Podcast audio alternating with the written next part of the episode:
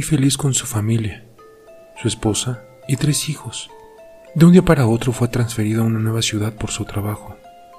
Estaban felices. La empresa les había otorgado la facilidad para comprar una casa que tanto anhelaban. Compraron la casa recién remodelada a muy buen precio. Tenía varias habitaciones y un jardín inmenso. En el sótano solo encontraron un cuadro de un payaso. Tenía un puño cerrado, se mostraba feliz. Era algo tétrico ese cuadro y por lo tanto lo dejaron en el sótano. Esa noche todos platicaron del cuadro. Era raro ver una pintura de ese tipo. Les daba mala espina. En fin, se fueron a dormir. Al amanecer, encontraron el cuadro colgado en la pared de la sala. Cuando estaban en el desayuno, Enrique le preguntó a sus hijos que quién lo había colgado y ninguno respondió. No le dieron importancia, lo dejaron unos días ahí. Esa noche se escucharon risas en toda la madrugada. En el desayuno hablaron sobre los ruidos extraños y pensaban que se hacían bromas entre ellos. La madre comenzó a enfermar. Al toser, sacaba sangre. Fue al médico y le dijeron que tenía unos rasguños en el estómago. Era algo ilógico. ¿Cómo podrían generarse esos rasguños? Esa noche, la madre se fue a dormir temprano. A las 12, escuchó cómo tocaron a su puerta y después una risa diabólica de payaso. Al despertar Enrique, su esposa estaba sin vida. La enterraron. Nadie se lo esperaba. Murió por causas extrañas. ¿Y el cuadro? El cuadro del payaso tenía un dedo levantado. Quitaron el cuadro de inmediato y lo volvieron a guardar en el sótano. La familia trataba de continuar con la vida, pero era difícil por la pérdida de la madre. Días después, el hijo menor enfermaba gravemente y vomitaba sangre al igual que la madre. Al llevarlo al doctor, nadie se explicaba cómo aparecían esos rasguños en el estómago del niño. El niño quedó hospitalizado. El padre se quedó toda la noche en la puerta del cuarto de su hijo. Por unos minutos le ganó el sueño. Al abrir los ojos, fue a ver a su hijo y en la cabecera de la cama encontró un globo hecho figura. El niño ya no tenía vida. En la mañana, el desdichado hombre regresó junto a sus hijos mayores para informarles que su hermano había muerto. Al bajar al sótano, Enrique se percató de que el payaso tenía dos dedos levantados y una sonrisa más marcada. Pateó el cuadro pero no le pudo hacer ningún daño. Las desgracias apenas comenzaban. Poco tiempo después, la hija mayor murió de una forma extraña. Murió en la bañera mientras se relajaba. En su garganta se habían encontrado pelos de una peluca de colores. Lo más raro es de que en el baño no se encontró nada relacionado con pelos de peluca. En ese momento, el cuadro tenía tres dedos levantados. Como en un cuento corto de horror, la vida del padre se estaba transformando en un auténtico infierno, y todo por la culpa de esas tragedias. Lamentablemente, se dio la bebida y dejó de prestarle atención al único hijo que le quedaba, Carlos, quien era el único hijo que sobrevivía también, perdió la vida esa noche. Se escuchaban risas por toda la casa. Enrique salió de su cuarto para ver quién hacía esos ruidos. Provenían del sótano. Cuando vio el cuadro, claramente vio cómo el payaso estaba levantando el cuarto dedo. El payaso sonreía más que nunca. Lleno de rabia y terror, el padre fue por un cuchillo. Trató de romperlo, pero no tuvo éxito. Parece que la tela no podía romperse. Por tal motivo, fue por gasolina y estaba dispuesto a quemar aquel objeto. El fuego se extendió rápidamente por toda la casa, pero el cuadro parecía no afectarle las llamas. Cuando los vecinos se dieron cuenta del incendio, llamaron a los bomberos. Entraron rápido y encontraron al hombre con quemaduras en todo su cuerpo. Solo repetía, el payaso, el payaso. Rumbo al hospital, perdió la vida. Los bomberos al terminar de combatir el fuego, encontraron todo calcinado, menos el cuadro que estaba en el sótano, mostrando un payaso con una sonrisa macabra y los dedos de la mano, con toda su mano extendida.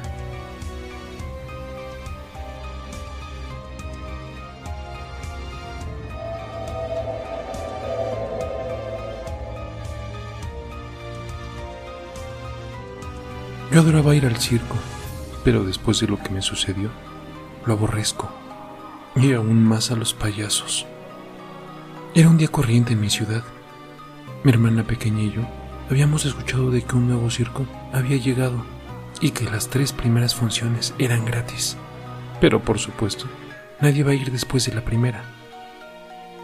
Mis padres no querían que nosotras fuéramos, ya que era un espectáculo el cual solo los niños podrían entrar.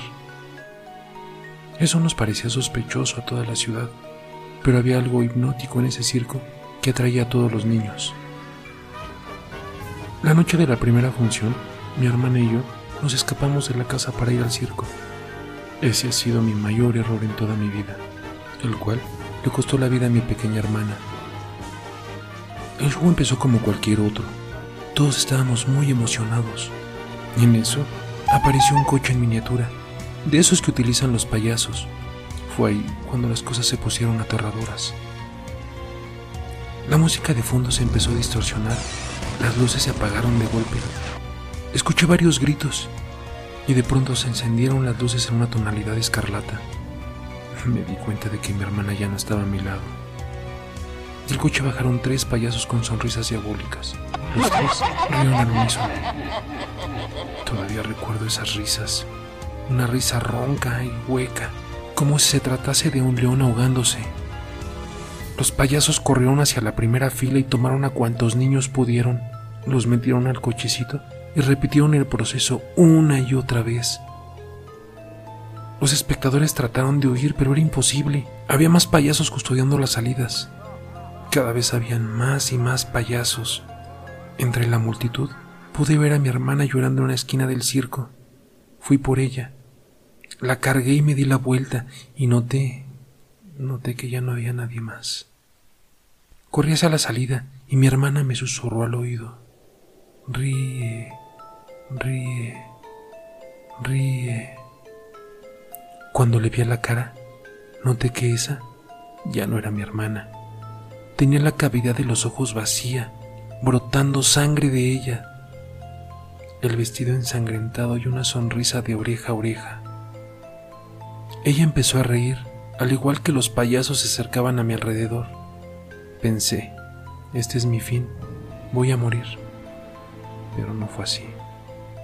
Un payaso me tomó por la espalda al mismo tiempo que otro me arañaba el abdomen. Dieron la vuelta y me extirparon los ojos. Me dejaron botada en un charco de sangre mientras yo reía. No paraba de reír. Salí a rastras de ese lugar diabólico. Le conté a la policía lo sucedido en ese lugar. Nadie me creyó. El circo ya no estaba. Me he vuelto loca. Soy una esquizofrénica según mis doctores. Pero aún así, sigo escuchando esas risas. No se van de mi cabeza. Y lo que más me remuerde la conciencia es de que el circo pueda ir a tu ciudad a visitarte. Ya te he advertido. Pero aún así, sé que no escaparás de sus garras. Así que solo ríe.